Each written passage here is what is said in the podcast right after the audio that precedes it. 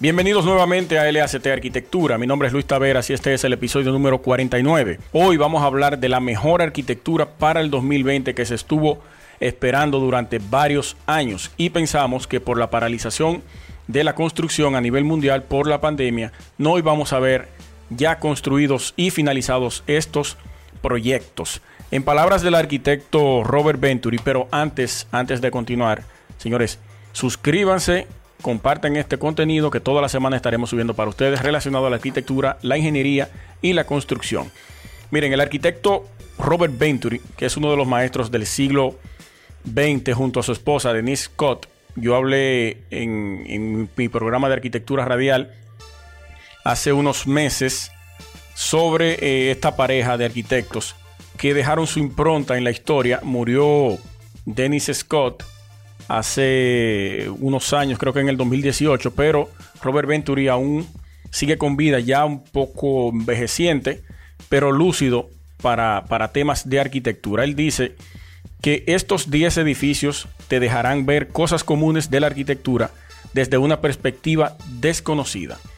10 proyectos eh, muy significativos, muy creativos, muy imponentes, entes arquitectónicos que marcan porque estas oficinas a las cuales vamos a mencionar y estos edificios de los cuales voy a hablar y voy a mostrar aquí en este video, dejan y van a dejar una marca en la ciudad donde se va a construir. Yo siempre digo y siempre he dicho que aquí en República Dominicana no tenemos una arquitectura turística contemporánea, donde los turistas puedan decir voy a República Dominicana para ver tal edificación.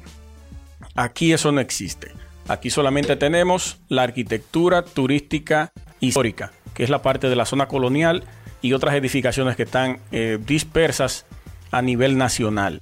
Iglesias, catedrales, eh, museos, monumentos, plazas, pero nada, nada que tenga que ver con una arquitectura moderna, contemporánea, edificios eh, que rompan alturas, que rompan el diseño, parques, sistemas de transportes que realmente la gente diga, déjame ir a, hacer uso de, ese, de esa infraestructura en República Dominicana porque ellos han marcado un hito con esto que han hecho. Eh, como pasó en Colombia para el 2004. Colombia ya se había convertido en esa época, pasó de ser la ciudad más violenta del mundo a ser la más sostenible en el planeta.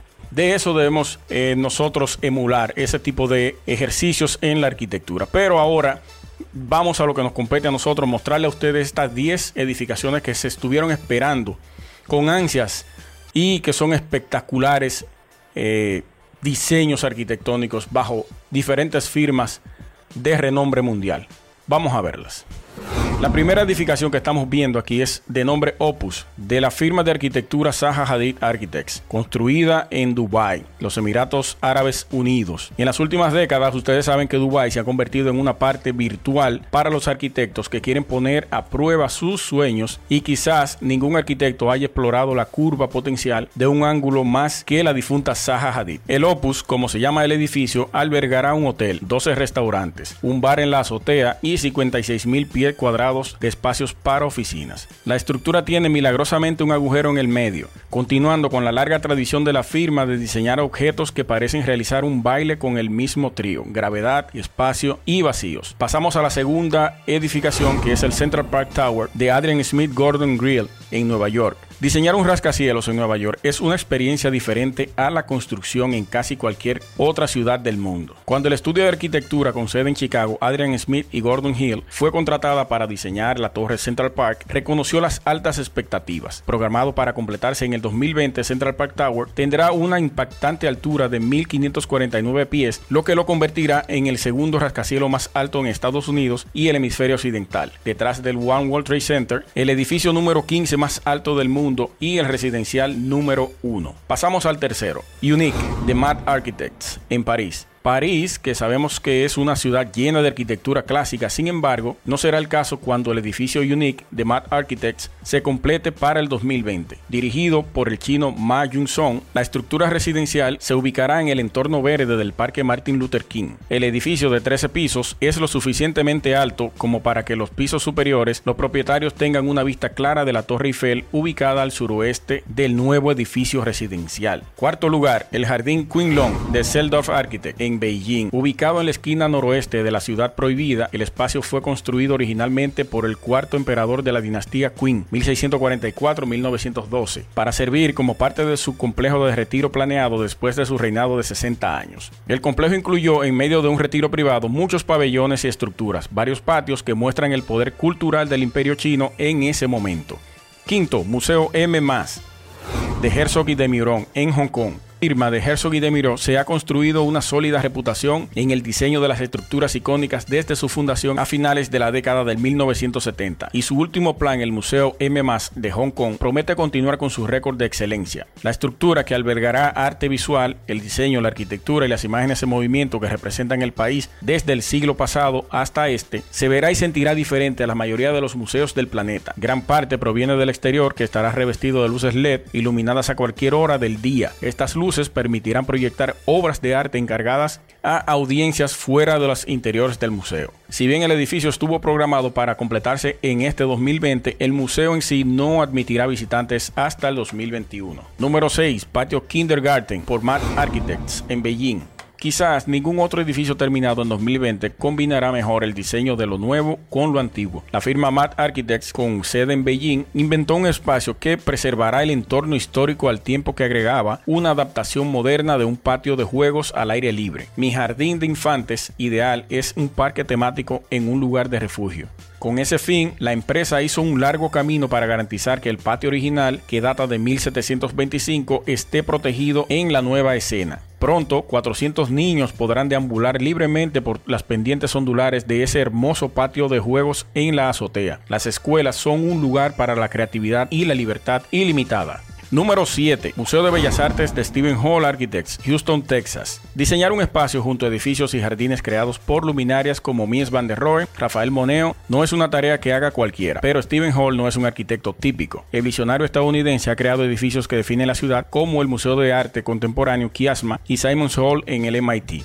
Si bien el museo abrió hace aproximadamente un siglo, no fue hasta 1958 con una edición de Mies van der Rohe que el museo alcanzó nuevas alturas arquitectónicas. Casi medio siglo después, el arquitecto español ganador del premio Pritzker, Rafael Moneo, añadió su talento a la huella del museo. La incorporación de Hall, sin embargo, hace que el complejo del museo sea más fluido, utilizable y versátil. El edificio Kinder, que se abrirá al público el 1 de noviembre del 2020, ofrece un nuevo modelo de museo. Para empezar, la azotea permite suficiente luz natural como para llenar las galerías, sin dañar ninguna de las invaluables obras de arte en las paredes. Número 8. The Factory por OMA en Manchester, Reino Unido. Cuando la fábrica se complete a finales de este año, será el primer edificio público importante de OMA en el Reino Unido. Es toda una declaración, ya que OMA ha deslumbrado al mundo de la arquitectura con edificios como la Biblioteca Central de Seattle, la Casa de Música de Portugal y la Embajada en los Países Bajos en Berlín. El aspecto más sorprendente será el gran tamaño de los espacios y las formas en que se puedan configurar. El lugar le dará al FOMIN un edificio que es extremadamente flexible, combinando constantemente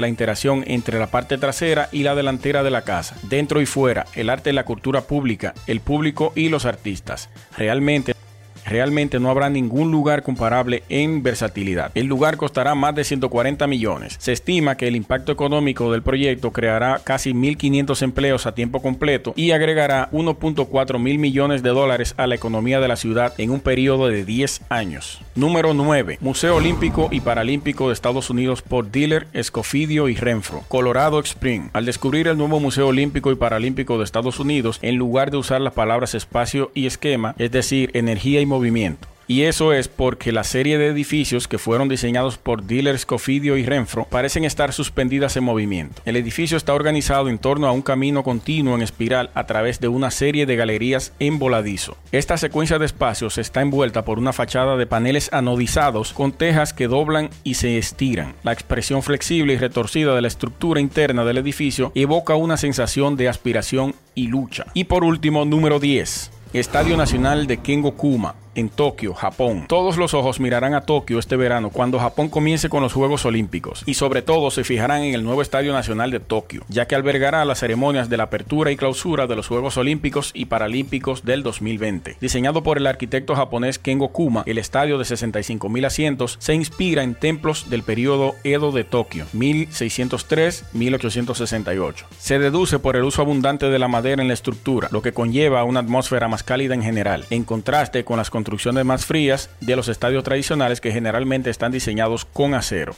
Si bien el estadio de Kuma tiene un diseño armonioso, el proceso de contemplar la estructura fue todo lo contrario. El plan original fue otorgado a la difunta Zaha Hadid sin embargo, después de que muchos criticaron su proyecto elegante y moderno y el costo exorbitante que conllevaba, el gobierno japonés miró hacia adentro en busca de dirección y finalmente aterrizó en Kengo Kuma. Este top 10 que acabamos de ver es de la revista Architectural Digitest.